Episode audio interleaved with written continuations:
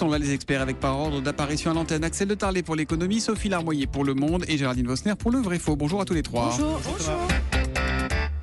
Axel, on attaque avec le lancement à Paris du plus gros incubateur de start-up au monde. Ça s'appelle la station F dans le 13e arrondissement. Station qui prévoit d'accueillir 1000 start-up. Voilà, et qui ouvrira en avril prochain. Mais depuis lundi soir, tous ceux qui ont un projet d'entreprise peuvent remplir un formulaire qui est disponible sur le site internet de la station F.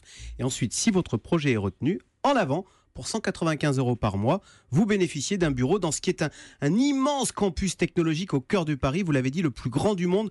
34 000 mètres carrés de bureau, 1000 startups. Vous imaginez la fourmilière d'idées, de compétences. C'est Xavier Niel, le patron de Free, qui l'a entièrement financé et veut attirer des startups du monde entier. Mais Paris est suffisamment attractif pour les jeunes pousses du monde entier? Eh ben, écoutez, la semaine dernière, il y avait un article du Financial Times, la Bible de la City, hein, qui s'étonnait de voir Paris talonner Londres comme capitale européenne des startups. Et la fiscalité, Axel, dont vous nous parlez régulièrement. On ne cesse de dénoncer une fiscalité confiscatoire Alors, pour les entrepreneurs. Savez, en fait, il y a tout un tas d'exonérations. C'est même Xavier Niel qui, dans un élan de provocation, avait dit que Paris était, que la France était un, un paradis euh, fiscal pour les oui, entrepreneurs. Il le répète souvent, ça. Oui. Voilà. et puis surtout, vous savez, quand on a 25 ans et qu'on lance une start-up, on ne le fait pas pour payer moins d'impôts. On le fait pour créer. Et aujourd'hui, on a toute une génération de jeunes créateurs. C'est la génération Google. Vous savez, il y a 20 ans, quand on sortait d'HEC, on allait dans, le, dans la finance, dans le consulting, on allait chez L'Oréal. Aujourd'hui, on veut créer sa boîte. 20% de ceux qui sortent d'HEC ou l'INSEAD se lancent dans l'aventure high-tech et on les retrouvera probablement dans la station F. Et ça, c'est une vraie, vraie bonne nouvelle. Merci beaucoup, Axel. On passe euh,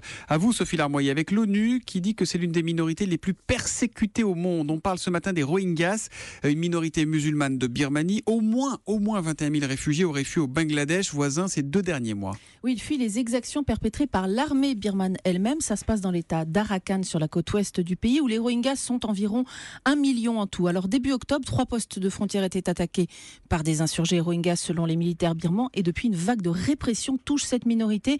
Les récits des rescapés sont terribles. Ils évoquent des exécutions, des viols systématiques, de la torture. Human Rights Watch rapporte que plus de 1000 maisons ont été incendiées. Un responsable de l'ONU dans la région accuse carrément la Birmanie de mener une campagne de nettoyage ethnique. Nettoyage ethnique. Pourquoi ouais. sont-ils persécutés, ces Rohingyas? Cet épisode est en fait le, le dernier d'une longue série. Hein, ouais, ils ont toujours été discriminés, mais ils sont devenus carrément apatrides en 1982 quand la junte militaire au pouvoir les a déclarés dans une loi non birman. Et depuis, c'est l'enfer pour cette minorité musulmane dans une Birmanie à 95% bouddhiste. Ils ont subi des opérations de purification, euh, stérilisation forcée, esclavage, viol. Ils vivent dans des villages fermés ou des camps de rétention sans accès aux soins ni à l'éducation, au point que plus de 200 000 d'entre eux en tout ont fui au Bangladesh, le pays voisin qui aujourd'hui ne veut plus les accueillir et qui les repousse. Attendez. À la frontière. Ces dernières années, la Birmanie, c'est un pays qui s'est ouvert. C'est le ouais. prix Nobel de la paix, Aung San Suu Kyi, qui dirige le gouvernement birman aujourd'hui. Mm. Elle fait rien, elle non plus? Ben non, pas grand-chose. La zone est toujours bouclée, interdite aux observateurs et aux journalistes. La dame de Rangoon essaye sans doute de préserver le fragile équilibre avec l'armée qui échappe à son contrôle. Hein. Alors, un espoir peut-être. Kofi Annan, l'ancien patron de l'ONU, a été sollicité fin août par Aung San Suu Kyi pour chercher des solutions au conflit ethnique. Kofi Annan qui est ces jours-ci en Birmanie. Voilà, quand même un nettoyage ethnique dans un pays où le gouvernement est dirigé par un prix Nobel de la paix. Depuis mars dernier, ça pose ouais. un petit problème quand même. Le vrai faux tout de suite, Géraldine Vosner.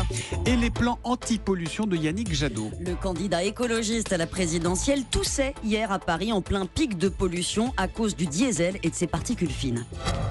Aujourd'hui, on a à peu près une niche fiscale sur le diesel qui est oui. de l'ordre de 5 milliards. Il y a une niche fiscale sur le diesel qui représente 5 milliards d'euros, affirme Yannick Jadot. C'est vrai ou c'est faux? C'est vrai, Thomas. Elle représente même davantage, un peu plus de 6 milliards en 2015, selon la Cour des comptes qui vient de rendre un rapport. C'est un héritage historique, hein, une fiscalité avantageuse mise en place dans les années 50 pour favoriser les professionnels de la route, ce qui explique que les euh, constructeurs français aient développé le diesel plus que tout autre pays. Il représente toujours 52% des immatriculations, même si on sait qu'il rejette davantage euh, de particules fines. L'avantage fiscal n'est donc plus justifié et il a des effets pervers. Il freine la transition vers d'autres types d'énergie. Attendez, pourquoi on ne supprime pas tout simplement cette niche diesel? Bah, Ce que ne dit pas Monsieur Jadot, c'est qu'on tente de le faire. Depuis 2016, la fiscalité sur le diesel a été alourdie, un centime de plus à la pompe, mais pour ne litre. pas taxer euh, démesurément les particuliers, hein, c'est la, la flotte des entreprises maintenant que le gouvernement vise. Près de 9 voitures sur 10 achetées par les sociétés sont diesel. À cause de cette niche, hein, elles peuvent déduire 80% jusqu'à 100% de leur TVA uniquement sur le gazole. L'idée, c'est d'étendre cet avantage aux voitures à essence. La loi vient d'être votée en première lecture à l'Assemblée. La TVA va donc devenir déductible hein, sur les véhicules à essence, 10% en 2017, 20 en 2018, ainsi de suite. L'alignement va prendre en tout 5 ans. Donc pour inciter à moins polluer, on baisse la TVA pour tout le monde, c'est l'idée Ben oui, ça semble contre-intuitif, mais le problème, Thomas, c'est qu'on ne peut pas supprimer cet avantage sur le diesel, cette TVA réduite. Une directive européenne l'interdit. La seule solution pour effacer l'incitation, c'est donc de l'étendre à tout le monde sur 5 ans pour laisser aux industriels du secteur le temps de s'adapter. Il y a beaucoup d'emplois en jeu. À noter euh, que le prochain budget prévoit aussi un coup de pouce fiscal pour les voitures électriques. Sauf si on se dit que ce qu'a construit une directive européenne, une autre directive peut le déconstruire. Mais ça, c'est Ce un vaste débat que nous ne trancherons pas ce matin. Merci beaucoup les experts.